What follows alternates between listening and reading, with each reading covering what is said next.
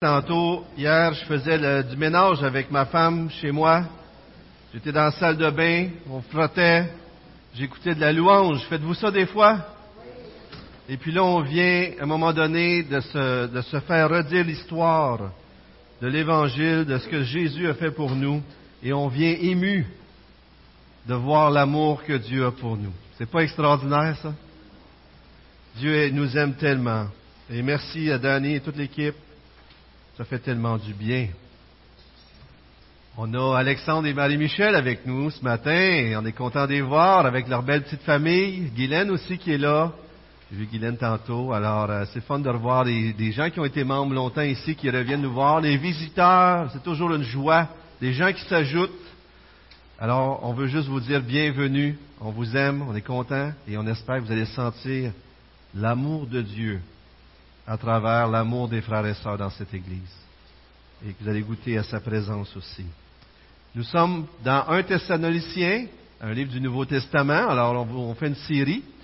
Et euh, je vous invite à y tourner tranquillement. Et pendant que vous y tournez, je vais redire un peu pourquoi on fait cette série-là. Souvent, lorsqu'on prêche la bonne nouvelle de l'Évangile, on met l'accent sur la grâce et sur la foi et c'est comme quoi que l'Évangile est un cadeau, le salut est un cadeau de Dieu. Et c'est absolument vrai. Et on va continuer de le faire. On va continuer de mettre l'accent là-dessus. Parce que l'Évangile, c'est Dieu qui nous sauve. C'est l'homme complètement impuissant qui le reconnaît, qui se tourne vers Dieu et qui dit, qui demande à Dieu, viens me sauver. L'Évangile, c'est l'œuvre de Dieu. C'est une bonne nouvelle. Donc, c'est pas un message qui nous dit quoi faire pour être sauvé. C'est le Dieu de l'univers qui a dit, j'ai tout fait pour vous sauver. Vous n'avez qu'à y croire, qu'à l'accueillir. C'est une bonne nouvelle. Une bonne nouvelle qu'on annonce. Une bonne nouvelle, qu'on annonce, c'est pas quelque chose qu'on doit faire pour être sauvé, c'est, ça a été fait. C'est une bonne nouvelle. Acceptez-le. Jésus sur la croix, il y a près de 2000 ans, est mort pour moi, Donald. Est-ce que vous croyez qu'il est mort pour vous? Oui, c'est bon ça, je suis content d'entendre ça. Et euh, donc, on met souvent l'accent sur cet aspect-là, mais un accent qui découle de la foi. La Bible nous dit que la foi qui sauve, la, la foi, c'est plus qu'une foi dans des faits, c'est une foi qui rend ces vérités-là personnelles. C'est comme si c'est plus juste un Dieu qui a sauvé des gens. C'est mon Dieu qui m'a sauvé. Ça, c'est une foi qui sauve, qui nous transforme. Jésus est mort pour moi, Donald. Jésus est mort pour toi si tu l'as accueilli. Et s'il est mort dans cette nouvelle relation-là, cette nouvelle foi-là fait naître en nous une reconnaissance, un amour qui nous transforme et qui nous fait agir. Donc, alors qu'on était des pécheurs, Dieu est mort pour nous. Alors qu'on était ses ennemis, Dieu est mort pour nous. Mais une fois qu'il vient nous chercher dans notre état d'esclaves et de pécheurs, une fois qu'il nous sauve, il nous donne une nouvelle identité. Nous sommes adoptés comme des enfants de Dieu. Et étant adoptés comme des enfants de Dieu, on reçoit le Saint-Esprit dans nos vies. Et ça, ça change tout.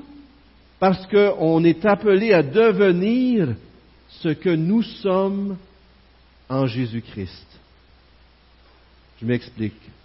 Dieu nous sauve, nous sommes justifiés, c'est une expression qui signifie que devant Dieu, on est déclaré juste devant Dieu. Nos péchés ont été effacés parce que le sang de Christ a coulé, il a, subi, l'enfer à ma place. On est donc justifié, adopté, on a une nouvelle identité. Et maintenant qu'on a une nouvelle identité, Dieu nous amène par la foi et le Saint-Esprit à vivre selon l'appel qu'il nous a donné. J'ai, euh, vous savez probablement, plusieurs d'entre vous, qu'on est famille d'accueil. On a un petit garçon chez nous. Et ce petit garçon-là, depuis plus de deux ans maintenant, euh, est arrivé. Puis souvent, les enfants, bien sûr, qui sont en famille d'accueil, ont vécu des choses difficiles auparavant, tout ça. Mais lorsqu'il arrive chez nous, admettons qu'à un moment donné, euh, par la grâce de Dieu, on l'adopte. Cet enfant-là, qui a vécu toutes sortes de choses ailleurs, en devenant notre enfant, reçoit une nouvelle identité. Il est maintenant mon enfant, l'enfant de notre famille. Et avant, peu importe ce qu'il a vécu, peu importe ce qu'on lui a appris, peu importe, mais euh, supposons qu'un enfant aurait appris à mentir, à faire toutes sortes de choses, puis il vivait dans des, choses tout croches. Lorsqu'il rentre dans ma famille, je l'aime, je l'accueille, je le choisis, je l'adopte, peu importe son passé, je l'accueille dans ma famille. Et lorsqu'il est dans ma famille, par exemple, je ne dis pas, continue de vivre tout croche comme tu vivais, pas vrai? Je vais dire, ben, dans la famille Rodier, on ment pas. Dans la famille Rodier, on honore Dieu, on craint Dieu, on veut faire les choses, on respecte les gens, on se met pas en colère, on lance pas des choses, on frappe pas. C'est comme ça que ça se passe, pas vrai? Et puis là, nous, comme parents, en l'adoptant, on s'engage à l'emmener là où ce qu'on voudrait l'avoir comme un enfant de notre famille. Mais lui va faire des efforts aussi pour y arriver, pas vrai? Donc, c'est, c'est une œuvre des parents, mais c'est une œuvre de l'enfant aussi. Aujourd'hui, on va continuer dans cette série-là en parlant de cette, euh, cette idée que être croyant, c'est pas juste adhérer à un ensemble de doctrines, mais c'est d'avoir une relation avec un Dieu qui nous transforme parce qu'on a maintenant une nouvelle identité, qu'on fait partie d'une nouvelle famille, qu'on a un nouvel esprit qui nous transforme. Et euh, vous savez, des fois, on est. Euh, je, lisais, lisais un résumé de livre qui s'appelle euh, Un évangile contagieux. Et dans ce livre-là, ça disait que aujourd'hui, notre façon de former des disciples est beaucoup plus axée sur l'information. On enseigne des choses à des gens. On suit un cours, ils, prennent des choses, ils, ils étudient, ils étudient, que sur l'obéissance.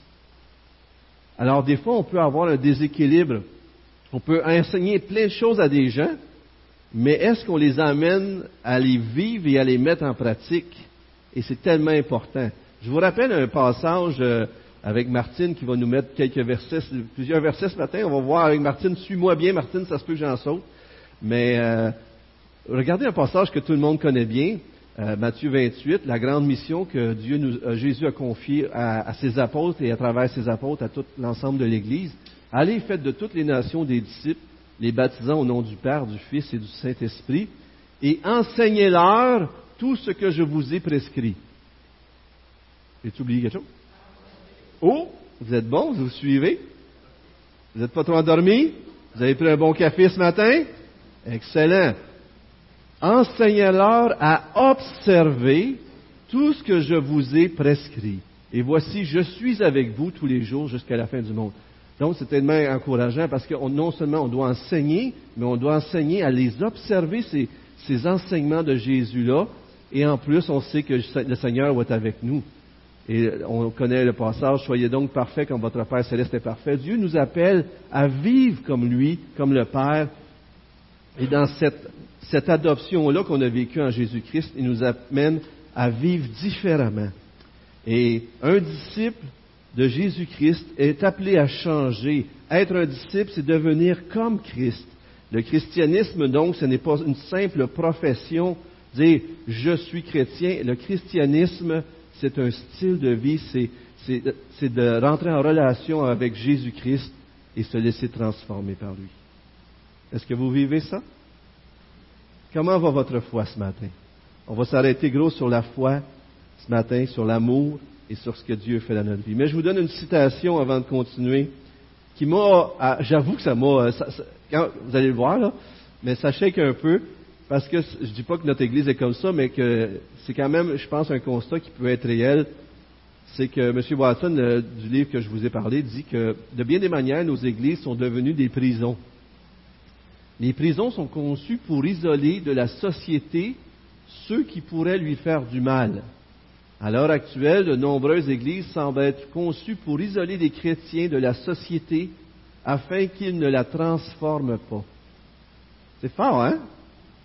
Des fois, on pourrait penser qu'être chrétien, ben là, il faut s'isoler du monde, il ne faut pas être avec les gens, parce que là, euh, ils vont nous rendre impurs.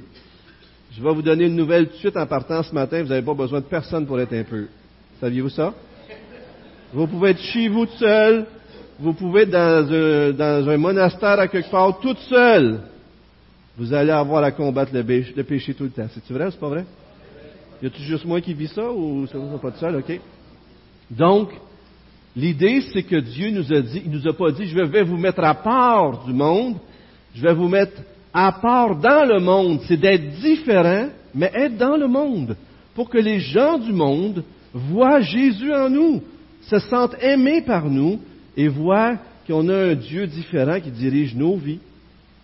Alors aujourd'hui, on va continuer dans cette belle série qui nous amène à réfléchir encore une fois sur l'importance de ne pas juste avoir une foi dans la grâce de Dieu, dans sa bonté, dans son salut merveilleux, gratuit qu'il nous donne en Jésus-Christ, qui n'a pas été gratuit pour lui, il a été gratuit pour nous, mais que lui a tout payé. Mais cette foi-là devrait changer notre vie. Il nous amenait à l'obéissance, à la sanctification qu'on va définir un peu plus en s'en allant.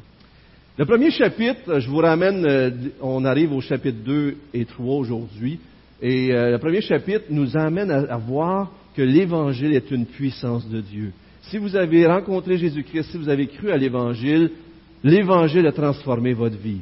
L'Évangile, vous devriez avoir, euh, même si c'est avec le temps, des semaines, des mois, à un moment donné, vous, pourriez, vous devriez être capable de dire, il y a ma vie avant d'avoir rencontré Jésus, puis il y a ma vie après. Ce n'est pas nécessairement une date. Des fois, on a des dates, mais d'autres fois, c'est tout simplement qu'on a compris, puis en s'en allant, ça s'est transformé, surtout dans une famille chrétienne.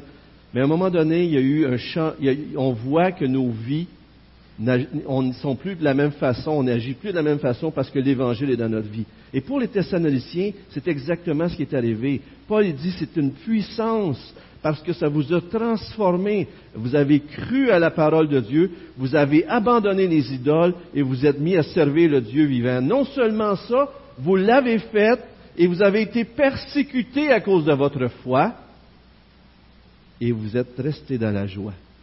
Vous étiez dans la joie même si vous étiez persécuté. Et par la suite, on voit les chapitres 2 et 3 que Paul a dû partir de nuit parce qu'il y a la persécution. Quelques semaines, il prêche l'Évangile, il y a de la persécution, obligé de partir de nuit. Il va essayer de revenir, il n'est pas capable. Fait que là, c'est comme si Paul prêche l'Évangile, il disparaît, qu'est-ce qui arrive avec lui? donc, les ennemis se servent de ça pour dire, il est où votre Paul, qu'est-ce qu'il fait? Il vous a abandonné, il vous a oublié.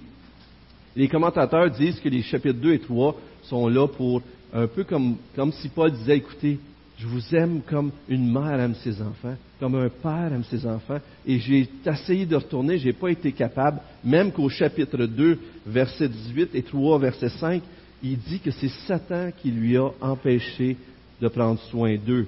Alors, Paul se ferait une défense comme ça, mais mon, désir à moi dans, euh, dans le texte d'aujourd'hui, c'est beaucoup plus de regarder qu'est-ce que Paul met l'emphase dessus en parlant à ces chrétiens-là. Pour lui, il veut, il y a comme un aspect où ce qu'on peut découvrir à travers ce texte-là, comment cette puissance de l'Évangile-là se manifeste dans nos vies, comment elle se manifeste dans votre vie. Et, et la première chose qu'on peut voir dans la vie des chrétiens, c'est justement qu'ils ressemblent de plus en plus à Christ. En d'autres mots, que le résultat de croire en Jésus-Christ, c'est que c'est notre sainteté. Une autre chose, c'est que ça découle de notre foi. on va lire le texte ensemble, mais j'aimerais vous inviter à, écouter comme il faut les, versets qui parlent de la foi. Et finalement, que cette puissance-là non seulement résulte de notre sainteté, découle de notre foi, mais que cette puissance-là de l'Évangile s'exprime dans notre amour. Et euh, c'est un beau passage encore une fois, comme ça l'est toujours d'ailleurs. Et j'aimerais qu'on puisse euh, prier ensemble juste avant qu'on puisse lire le texte. J'aimerais prier pour euh, les Haïtiens. Un frère m'a demandé de prier pour euh, Haïti. présentement, il y a eu un tremblement de terre il y a quelque temps. Puis là, dans les dix derniers jours, il y a comme des... pas, pas révolte, mais il y a comme des, des gens qui, qui crient aux autorités parce qu'ils n'ont pas respecté leurs paroles et les gens ont de la difficulté à se nourrir et toutes ces choses-là. Vous savez qu'on a des frères et sœurs haïtiens parmi nous et des fois, ils ont des membres de leur famille là-bas qui vivent ça. Alors, j'aimerais qu'on puisse prier ensemble pour tout cela. Alors, Seigneur, on veut te remercier pour le privilège qu'on a d'être ici ensemble au Québec. On vient de parler de nos frères et sœurs haïtiens, ce, pays qui souffre encore, Seigneur, euh, des résultats, en partie, Seigneur, oui, d'un tremblement de terre, mais aussi en partie du péché du cœur de l'homme là-bas aussi, Seigneur, comme ici. Et euh, on voudrait te demander ta grâce pour eux. Seigneur, de les accompagner, de diriger pour que les autorités euh, fassent les démarches nécessaires pour que le peuple puisse être nourri, puisse avoir accès à la nourriture, à de l'eau et à tous les soins nécessaires pour que le peuple puisse reprendre, euh, Seigneur, les activités normales et reconstruire ce qu'ils ont perdu, Seigneur. Sois avec eux, accompagne-les, sois avec nos frères et sœurs qui sont ici au Québec et euh, mets un bon sur leur cœur et dirige pour que, préserver leur vie et dirige, Seigneur, les autorités là-bas, t'en supplie. Seigneur, on veut te prier pour que tu nous accompagnes ici aussi ce matin et que tu puisses nous parler. On veut te remercier, Seigneur, parce que ton évangile est tellement extraordinaire. Parce que lorsque tu rentres dans nos vies à travers ton message, cette bonne nouvelle, tu la transformes. Transforme-nous ce matin. Au nom de Jésus-Christ, on te prie. Amen. Donc, le premier point que j'aimerais regarder avec vous, en fait, c'est les deux derniers versets. Mais alors, je vais lire le texte avec vous. Et je vous invite à regarder comment le mot foi, surtout au milieu du texte, revient. Alors lisons la parole de Dieu, si vous me permettez. 1 Thessaloniciens, chapitre 2, verset 17. Quant à nous, vous pouvez tout simplement écouter aussi, bien sûr. Quant à nous, frères et sœurs, séparés de vous pour un peu de temps, de corps mais non de cœur, nous avons redoublé d'efforts pour vous revoir, car c'était notre grand désir. C'est ainsi que nous avons voulu aller vers vous, du moins moi, Paul, à une ou deux reprises, mais Satan nous en a empêchés. En effet, quelle est notre espérance et notre joie ou notre couronne de gloire? N'est-ce pas vous aussi, devant notre Seigneur Jésus, lors de son retour? Oui, vous êtes notre gloire et notre joie. C'est pourquoi, n'y tenant plus, nous avons jugé bon de rester seuls à Athènes et nous avons envoyé notre frère Timothée, serviteur de Dieu, et notre collaborateur dans l'évangile de Christ pour vous affermir et vous encourager dans votre foi, afin que personne ne soit ébranlé au milieu des difficultés présentes. En effet, vous le savez vous-même, c'est à cela que nous sommes destinés. De fait, lorsque nous étions chez vous, nous vous annoncions d'avance que nous allions connaître la persécution, et c'est ce qui est arrivé, comme vous le savez. Voilà pourquoi, n'y tenant plus je l'ai envoyé pour m'informer de votre foi dans la crainte que le tentateur ne vous ait tenté et que nous n'ayons travaillé pour rien. Mais Timothée vient de nous arriver de chez vous et il nous a donné de bonnes nouvelles de votre foi et de votre amour. Il nous a dit que vous avez toujours de nous un bon souvenir et que vous désirez nous revoir autant que nous le désirons aussi. C'est pourquoi, frères et sœurs, dans nos angoisses et nos épreuves, nous avons été encouragés à votre sujet par votre foi en effet, maintenant, nous vivons puisque vous tenez ferme dans le Seigneur. Comment exprimer en retour toute notre reconnaissance à Dieu à votre sujet pour toute la joie que nous éprouvons à cause de vous devant notre Dieu? Nuit et jour, nous, nous le prions avec beaucoup d'insistance de nous permettre de vous revoir et de compléter ce qui manque à votre foi. Que Dieu lui-même, notre Père et notre Seigneur Jésus-Christ, dirige notre parcours jusqu'à chez vous. Que le Seigneur fasse grandir et déborder l'amour que vous avez les uns pour les autres et pour tous les hommes, à l'exemple de celui que nous avons pour vous.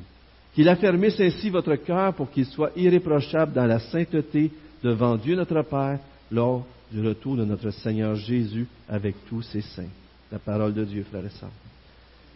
Les deux derniers versets que je commence ce matin, c'est drôle, vous avez peut-être trouvé ça drôle que je commence avec les deux derniers versets, mais mais sont importants parce que les deux derniers versets euh, nous montrent un peu où ce que Paul s'en va. Il termine avec la sainteté, il termine avec la sanctification.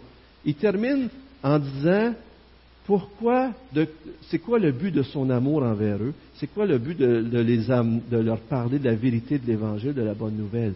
C'est de les amener à, et on lit au verset 13, qu'ils affermissent votre cœur pour qu'ils soient irréprochable dans la sainteté devant Dieu. Qu'il soit irréprochable dans la sainteté devant Dieu, notre Père, lors du retour de notre Seigneur Jésus avec tous ses saints. Donc, en vue du moment où ce que le Seigneur va revenir, en vue de la fin, lorsqu'on va rencontrer notre grand Dieu, je, veux vous amener à être prêt à son retour, à être saint, à être de plus en plus à sa ressemblance, et puis euh, je veux vous préparer à travers votre foi et votre amour. Et vous comprenez pourquoi je commence avec cette idée de sainteté. Verset 12, il parle de l'amour, qu'il affermisse ainsi votre cœur par l'amour. Et c'est intéressant parce que lorsqu'on parle de sainteté, de, toutes ces choses-là, on va le définir un peu plus, mais des fois on pourrait penser, il faut suivre les dix commandements, il faut faire ci, il faut faire ça, il faut faire une liste de choses. Mais dans le texte ici, il parle de foi, Et il parle de l'amour. Et c'est à travers l'amour, la foi, l'amour, qu'on va arriver à ressembler plus à Jésus-Christ. C'est beau, hein? C'est tellement beau, je trouve. C'est tellement euh, plus simple euh, que, de suivre une liste de choses à faire et ne pas faire. Donc, la sanctification revient dans 1 et 2, Thessaloniciens. Laissez-moi vous montrer 2 euh, Thessaloniciens 2.13, vous l'avez à l'écran. Pour nous, frères bien-aimés du Seigneur, nous devons, à votre sujet rendre continuellement grâce à Dieu parce que Dieu vous a choisi dès le commencement pour le salut. Alors Dieu nous a choisis pour nous sauver par la sanctification de l'Esprit et par la foi en la vérité. C'est à quoi il vous a appelé par notre évangile pour que vous possédiez la gloire de notre Seigneur Jésus-Christ. Donc, bien qu'on soit plein de péchés, pécheurs, ennemis de Dieu lorsqu'il nous sauve, qu'on n'ait rien à faire d'autre qu'à se repentir et croire, Dieu nous a sauvés dans un but, nous sanctifier par l'Esprit Saint et par la foi en la deux points importants. La présence de l'Esprit revient continuellement, revient souvent par rapport à la sanctification, mais aussi la puissance de la vérité. Je crois que c'est John Stott, je ne sais pas, je l'ai tu ici, qui, dit à un moment donné que tout ce qui, la sanctification, non, non, c'est Jerry Bridge dans le livre que, que je vais vous citer un peu plus loin, euh, comment ça s'appelle, Edith, dans le livre euh, Vers la sainteté Jerry Bridge. Merci, Edith, elle l'a lu, c'est pour ça. Il dit que la sainteté naît dans notre esprit et se concrétise dans nos actes. De ce fait, tout ce que nous autorisons à pénétrer dans notre esprit a une importance capitale. La sainteté naît dans notre esprit et se confirme dans nos actes. Tout ça intéressant parce que tout ce qu'on lit a un impact. Tout ce qui rentre dans nos yeux, dans nos oreilles, tout ce qu'on absorbe a un impact sur euh, notre vie. Et euh, bien sûr, ici, on voit clairement dans ce passage que la vérité nous transforme. Donc, c'est quoi la sanctification? Certains diraient c'est se purifier. L'expression veut dire mettre à part pour Dieu, bien sûr, se, se consacrer à lui. Mais la sanctification, c'est l'idée d'un processus on est saint en Jésus-Christ, on est juste, justifié, mais même la sanctification parle beaucoup plus souvent dans le Nouveau Testament du processus de nous amener à être ce que nous sommes en Jésus-Christ. Du processus de dire, on est, euh, c'est comme par exemple euh, quelqu'un qui découvrirait ou, qui, que, la famille royale va vous rencontrer, ils vont, ils vont vous annoncer, vous êtes un prince ou une princesse. Et là, on dit, je suis un prince, une princesse? Ben oui, tu l'es. Fait que là, tu reçois les habits, toutes les choses, mais tu dis, euh, mais, mais tu n'agis pas comme un prince puis une princesse. Alors Dieu dit, tu l'es, mais là, je vais t'apprendre à vivre selon ton rôle, ta dignité, selon qui je suis, toi, ton papa, puis tout ça. Alors Dieu nous appelle à vivre. Et ça, c'est un processus qui est présent, mais qui continue et qui va être parfait au ciel, seulement au ciel. Mais c'est magnifique parce que dans le texte, c'est comme s'il me dit, c'est en vue du ciel, c'est en vue de la rencontre avec notre Père céleste de Jésus-Christ qu'on doit se purifier. Et on le voit ailleurs, ça, dans 1 Jean 3. Bien-aimés, nous sommes maintenant enfants de Dieu, et ce que nous serons n'a pas été encore manifesté, mais nous savons que lorsque cela sera manifeste, lors du retour du Seigneur, nous serons semblables à lui, parce que nous le verrons tel qu'il est. Quiconque a cette espérance en lui se purifie comme lui-même est pur. Le texte ici montre clairement que si un jour on sait qu'on va rencontrer quelqu'un, ben, on va, on va se préparer à cette rencontre-là. Honnêtement, quand vous allez chez le dentiste, est-ce que vous brossez vos dents avant d'y aller? Vous vous préparez, hein? Ou vous vous dites, oh, je m'en vais chez le dentiste, il me nettoiera ça, puis euh, même si ça sent pas bon. C'est-tu vrai que des fois, si vous ne passez pas votre soie dentaire, vous allez la passer cette fois-là, là, juste avant. Puis vous l'allez brasser, puis le scope, puis tout le kit, hein? Parce que vous, savez que vous allez rencontrer quelqu'un qui va vous purifier la dentition, qui va vous nettoyer. Il y a comme cette idée qu'on doit se préparer dans l'optique qu'on va rencontrer le Dieu. Mais nous, on ne le fait pas parce qu'on veut se sentir coupable. On le fait parce qu'on aime notre Seigneur et qu'on veut lui ressembler. Amen. Alors, brossez-vous les dents, les amis mais brossez-les pas juste par crainte. jusqu'à vous rencontrer le dentiste. La, chose que Paul voulait, c'était rien d'autre en fin de compte que ce que Dieu veut pour chacun d'entre nous, pour l'Église. Et on voit dans Éphésiens 5, je m'excuse, j'ai plusieurs passages ce matin. Marie, aimez votre femme comme Christ a aimé l'Église. C'était la Saint-Valentin cette semaine, messieurs. Alors, aimez votre femme comme Christ a aimé l'Église. Il s'est donné lui-même pour elle afin de la conduire à quoi? La sainteté. Après l'avoir purifiée et lavée par l'eau de la parole. Par l'eau de la parole, encore une fois, la parole revient pour faire paraître devant lui cette Église glorieuse, sans tache ni ride, ni rien de semblable, mais sainte et irréprochable. C'était le but de Christ en donnant sa vie. Et Paul continue dans ce but-là. Et notre but, frères et sœurs, les uns envers les autres, devrait d'être aider nos frères et sœurs à se sanctifier, à se préparer pour le retour de Christ. Et des fois, on ne fait pas toujours ça. Des fois, on veut juste pas déranger. Mais le but de Paul, de son amour, de les enseigner pour qu'ils grandissent dans leur foi, c'était de les préparer à devenir toujours plus selon l'appel qu'ils sont. Et Colossiens 1, 28, 29, un passage qui est cité là, euh, qui est juste inscrit, est un autre passage qui montre encore une fois comment Paul, son but, c'est d'amener tout homme à être devant Dieu irréprochable. Et c'est beau de voir ça aussi, bien sûr.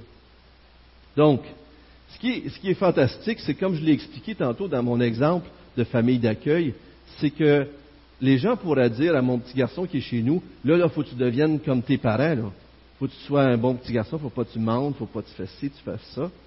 Mais ce qui est fantastique avec notre Dieu, et je vais demander à Martine si elle peut mettre l'autre passage, c'est que dans le même livre, un des derniers versets du livre, je me demande si ce n'est pas les derniers, c'est écrit ceci. Regardez qui s'est engagé à vous amener à la sainteté. Même si nous, c'est un appel que Dieu veut développer dans notre vie, regardez ici qu'est-ce qui est écrit que le Dieu de paix vous sanctifie lui-même tout entier et que tout votre être, l'esprit, l'âme et le corps soient conservés irrépréhensibles lors de l'avènement de notre Seigneur Jésus-Christ. Celui qui vous a appelé est fidèle et c'est lui qui le fera. Des fois, êtes-vous découragé quand vous vous voyez, vous autres? Non? Oui? Moi, des fois, je me vois, puis je... Imaginez-vous, en plus, je suis pasteur. Et là, je vois mon cœur. Vous savez, ce qui est fascinant avec la vie chrétienne, c'est que plus que tu grandis dans ta vie chrétienne, et même plus que tu, travailles à ta vie, tu, as l'impression que tu te débarrasses des affaires, en d'autres mots que Dieu te débarrasse des, des affaires, mais plus que le péché, ça fait mal. Vous souvenez-vous de la première égratignure sur votre auto? Ça fait mal. Avez-vous déjà eu quelque chose de nœud? Puis là, la première graphine dessus. Ah, qu'est-ce que j'ai fait là? J'ai passé mon sac, je l'ai glissé. Ou j'ai reculé avec mon vélo. Oh non! Oh! Puis là, la deuxième graphine. Ah, pas encore. Ça fait un peu moins mal. Puis là, la troisième, je te dis, je fais, je... quatrième, ah, c'est pas grave. La cinquième, il n'y a plus de problème. Pas vrai que c'est comme ça? Plus que c'est nœuds, plus ça fait mal. Pas vrai? Mais la sanctification, il y a un aspect comme ça. Plus tu t'approches de Dieu, plus que tu veux l'honorer, plus que la graphine, c'est comme sur du nœud. Mais plus que tu vis dans le péché, plus que tu te laisses aller au péché, ah ben c'est juste un péché de plus. On dirait que ça ne te fait plus rien. Pas vrai que c'est comme ça? Restez pas surpris que plus que vous approchez de Dieu, plus que vos péchés, lorsque vous allez les voir, ils vont vous faire mal. Mais vous savez quoi? C'est un bon signe. Parce que le péché est laid. Et plus que vous vous approchez de Dieu, malheur à moi, je suis un homme pécheur, et mes lèvres. Vous en souvenez d'Ésaïe? Pierre, éloigne-toi de moi, parce que je suis un homme pécheur. Quand on arrive dans la présence de Dieu, le péché c'est laid, ça nous fait mal, on est désolé de l'avoir commis. Et, c'est normal. Mais si vous péchez, si vous mentez, si vous volez votre patron, si vous avez des querelles avec vos frères et sœurs ou avec des gens, puis ça vous fait rien, ça ne va pas bien. C'est pas un bon signe du tout. Alors, je suis habitué. Euh, oui, c'est habitué, mais c'est vraiment pas un bon signe. Ça veut dire que l'auto est poquée pas mal, tu sais. Puis plus qu'un auto est poqué, moins qu'il y a de la valeur. Non, non, c'est pas ça. Vous avez de la valeur, mais ce que je veux dire, c'est que votre conscience commence à être poquée. Pardon, là, c'était pas une bonne blague. Ça arrive, des fois, on manque notre coup comme ça, ok? Mais euh, ce que je veux juste dire, c'est que c'est que votre conscience, malheureusement, est rendue. Il y a un terme pour ça. Je sais pas si c'est dans l'hébreu. Gilles, comment tu dis ça, Gilles? Émoussé, fatigué, émoussé, sali. Et puis là, le péché devient pas grave. Mais ça, c'est pas bon. C'est un mauvais signe. Donc, la première chose que Paul veut faire et que Dieu veut faire en arrière de Paul et que nous, on devrait chercher à faire les uns pour les autres, c'est chercher la sanctification. Et c'est ce que Dieu va faire. Et c'est tellement encourageant de savoir que Dieu veut le faire. Et s'il vous a sauvé, il va le faire dans votre vie. Êtes-vous content? Même si vous êtes découragé des fois face à vous-même, Dieu va vous emmener là où ce qu'il vous a promis qu'il vous emmènerait. La deuxième chose, c'est la, puissance qui découle, cette puissance-là de sanctification découle de notre foi. Dans cinq reprises, dans cinq versets, il veut affermir, encourager leur foi, s'informer de leur foi. Il est encouragé de leur foi. Il vit à cause de leur foi et il veut y retourner pour compléter ce qui manque à leur foi. Et d'ailleurs, on l'avait vu avec Steve la semaine passée dans 2.13, que la parole de Dieu agit dans ceux qui croient. Si, si la parole de Dieu a changé la vie de ces gens-là, c'est parce qu'ils y, ont, ils y ont cru. Zizi, ouais, c'est ça, ça marche, pas mon affaire, mais ils y, ont cru. Vous, comprenez ce que je veux dire. Donc, il y a cet aspect de foi. Donc, plus tu lis la parole, la parole entre en toi, elle te transforme. Et Jerry Bridge dit dans son livre euh, Vers une vie sainte qu'on a dit tantôt, la foi et la sainteté sont inextricablement liées. Obéir au commandement divin nous oblige généralement à croire aux promesses de Dieu. Une définition de la foi pourrait être l'obéissance à la volonté révélée de Dieu et la confiance en lui pour les résultats. C'est beau, hein? L'obéissance à la volonté révélée de Dieu et la confiance en lui pour les résultats.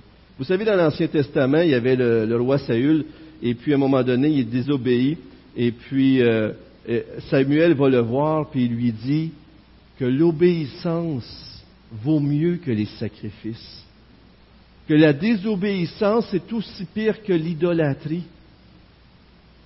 Et c'est très fort, c'est dans 1 Samuel 15, 22, 23, et, que, en d'autres mots, ce qu'il est en train de dire, pour Dieu, l'obéissance, c'est plus important que tous les services que vous pourriez rendre à Dieu et à l'Église. Pour Dieu, ce qui est plus important, c'est que vous lui écoutiez. C'est comme si votre enfant viendrait vous voir et vous lui aviez dit euh, euh, ramasse tous tes jouets ou va te réconcilier avec ta petite sœur ou quelque chose comme ça. Puis là, il revient et il dit Ah, j'ai pas ramassé les jouets, mais tiens, je t'amène un pissenlit.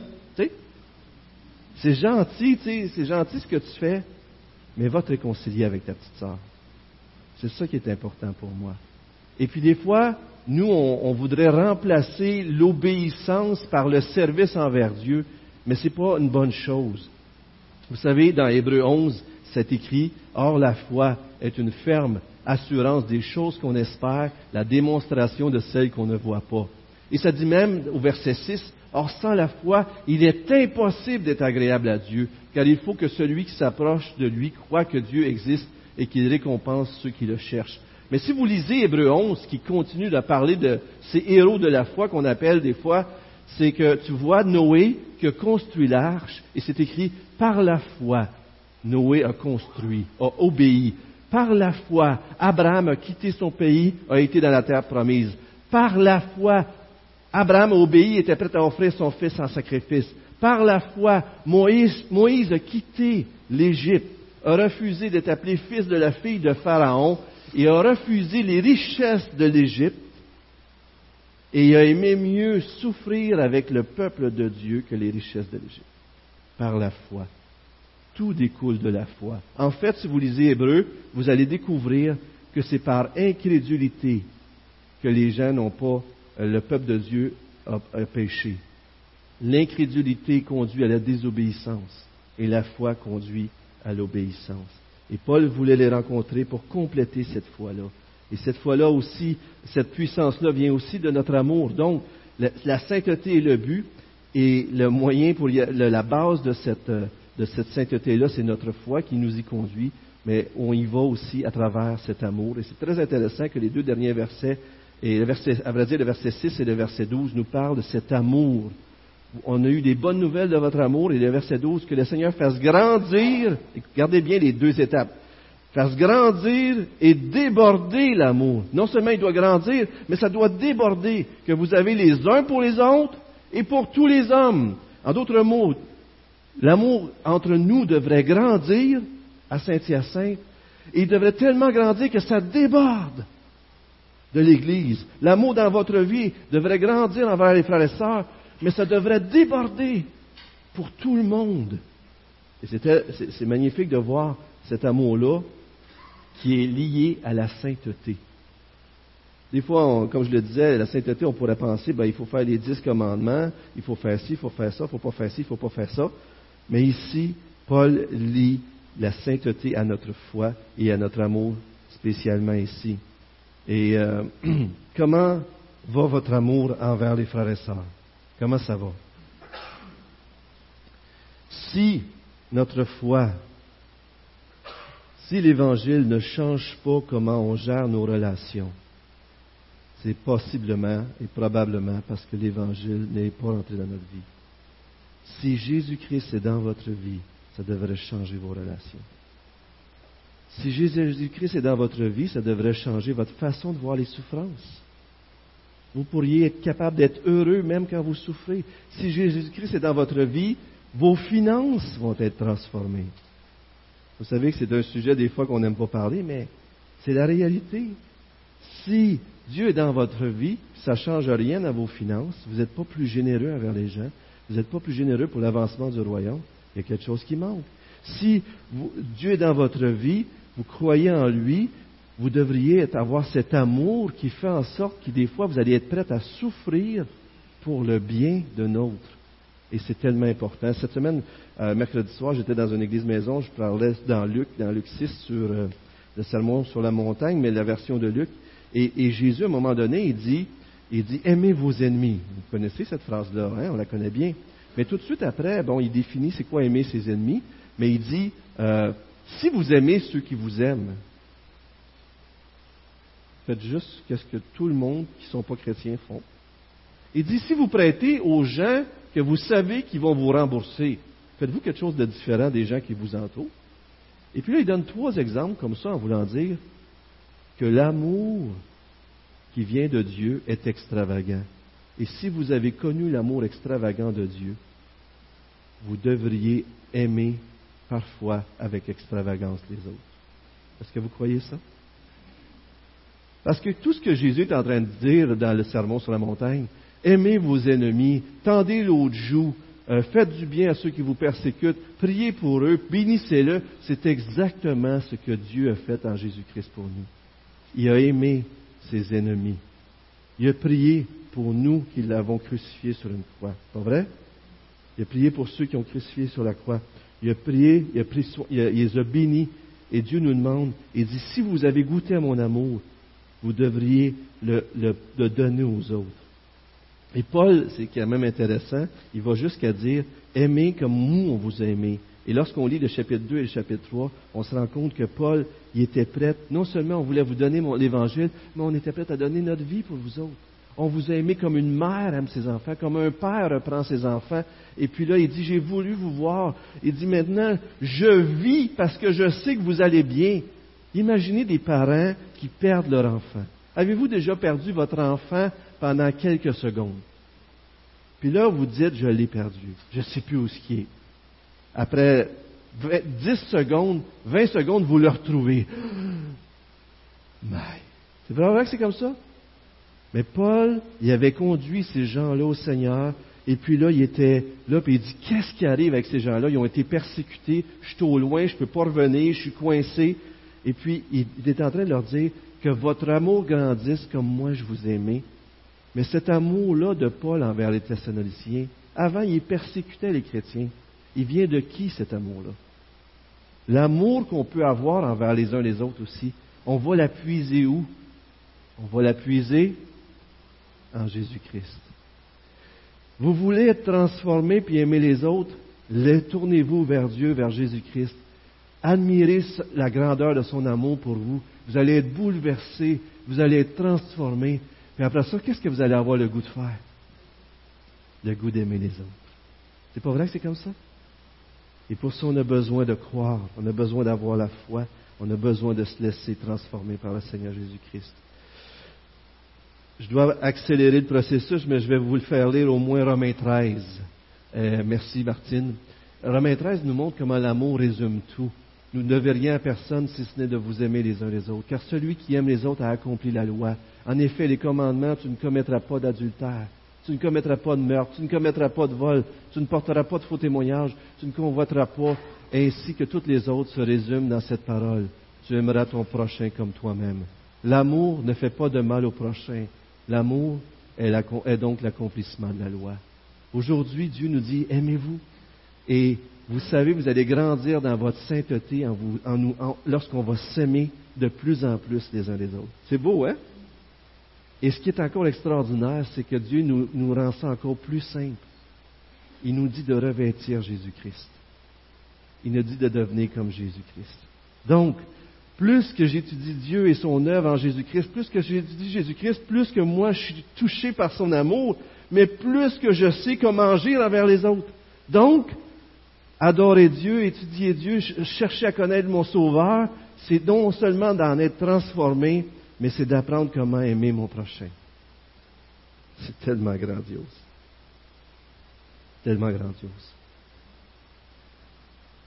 C'est quand même intéressant parce que dans le texte, il montre aussi que Timothée a été envoyé pour le rappeler que si euh, il souffre, que c'est normal. Vous savez, si je vous dis, on reprend notre dentiste, on est parti avec le dentiste, fait que je reviens avec le dentiste, mais si je vous dis, euh, vous allez vous faire plomber les dents, euh, mais que je vous dis rien, puis c'est votre première fois, puis vous arrivez là, puis vous allez avoir mal, puis vous allez ah oh une la piqûre, puis ça sent pas trop mal après, mais du coup ça fait mal un petit peu. Puis là vous allez revenir, vous dites hey ça fait mal aller chez le dentiste, qu'est-ce qui est arrivé? Il est bien pas bon lui. Comprenez-vous?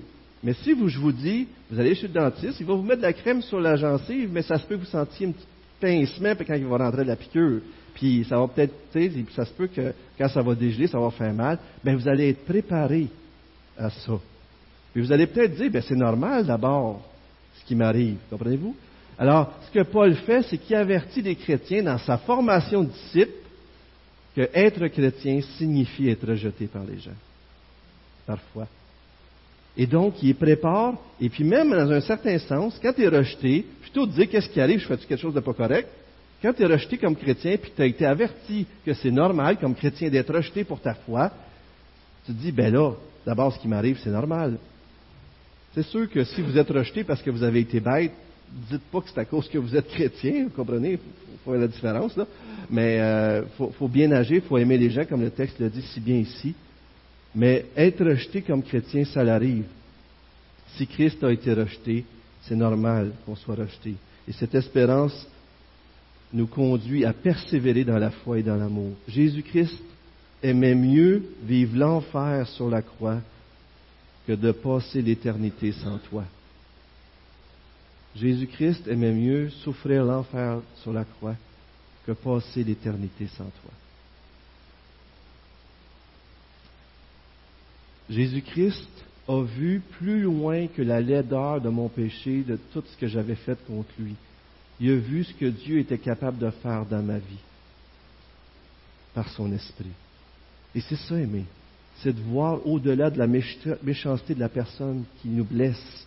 C'est d'être prêt à souffrir, mais l'aimer quand même parce qu'on croit que Dieu est capable de toucher son cœur, de le transformer. Et parce qu'on a été aimé, on veut aimer. Puis parce a, Jésus a souffert pour m'aimer, est-ce que moi je suis prêt à souffrir pour aimer les autres? Mon temps est terminé, mais j'aimerais juste rappeler, je l'ai dit, je l'ai redit, ce que Dieu a fait en d'autres choses, en d'autres mots, euh, ce que Paul a fait en d'autres mots, ce qu'il invitait les, les, Thessaloniciens à faire, c'était rien d'autre que ce que Jésus-Christ a fait pour eux, pour lui. Et si on veut être transformé par Jésus-Christ, on doit se laisser transformer. Et lorsqu'on va être transformé, je vais le mettre cette fois-ci, euh, Martine, 2 Corinthiens 3, je vais terminer avec ça. Euh, Paul disait aux Corinthiens qui avaient été transformés aussi, il dit, c'est vous qui êtes notre lettre, écrite dans notre cœur, connue et lue de tous les hommes. Il est clair que vous êtes une lettre de Christ, écrite par notre ministère, ministère excusez, non avec de l'encre, mais avec l'Esprit du Dieu vivant, non sur des tables de pierre, mais sur des tables de chair, sur les cœurs. Et ce que Dieu veut faire de nous, frères et sœurs, c'est des lettres de recommandation de l'Évangile. Pourquoi les gens qui nous entourent, pourquoi la ville de Saint-Hyacinthe devrait prendre au sérieux le message qui est dans notre bouche? Il va le prendre au sérieux quand notre vie va être transformée par notre foi, quand notre amour va nous amener à nous aimer d'une façon authentique et tellement puissante que les gens ne comprendront pas, qu'on va se sacrifier par amour les uns pour les autres et même pour aimer notre ville. Et quand ils vont voir dans nos vies une sainteté, une ressemblance à Jésus-Christ qu'ils ne voient pas ailleurs, ils vont dire, je veux savoir ce que tu as dans ta vie, je veux connaître Jésus-Christ. Seigneur, on veut te prier, on veut te remercier pour ce temps ce matin dans ta présence, dans ta grâce, dans ta parole. Et on va continuer la semaine prochaine avec Pasteur Gilles qui va nous enseigner, qui va nous amener cette réflexion sur comment plaire à Dieu. Et Seigneur, euh, on veut te remercier parce que tu nous as fait, euh, tu nous as sauvés, Seigneur. Et aujourd'hui, ce que tu veux, c'est nous emmener à être ce que nous sommes en Jésus-Christ. Seigneur, fais-le dans nos vies. Transforme-nous, Seigneur. Et que l'Église de Saint-Hyacinthe et chacune des vies des croyants de cette Église puisse être une lettre de recommandation de ton Évangile, de ce que tu as fait pour nous, afin que les gens qui nous entourent soient attirés à toi et désirent te connaître, pas à cause de ce que nous on est transformés, mais à cause de ce que tu nous as transformés et qu'ils te voient en nous. Je t'en prie, Seigneur. Conduis-nous dans ta présence et transforme-nous. Au nom de Jésus-Christ. Amen.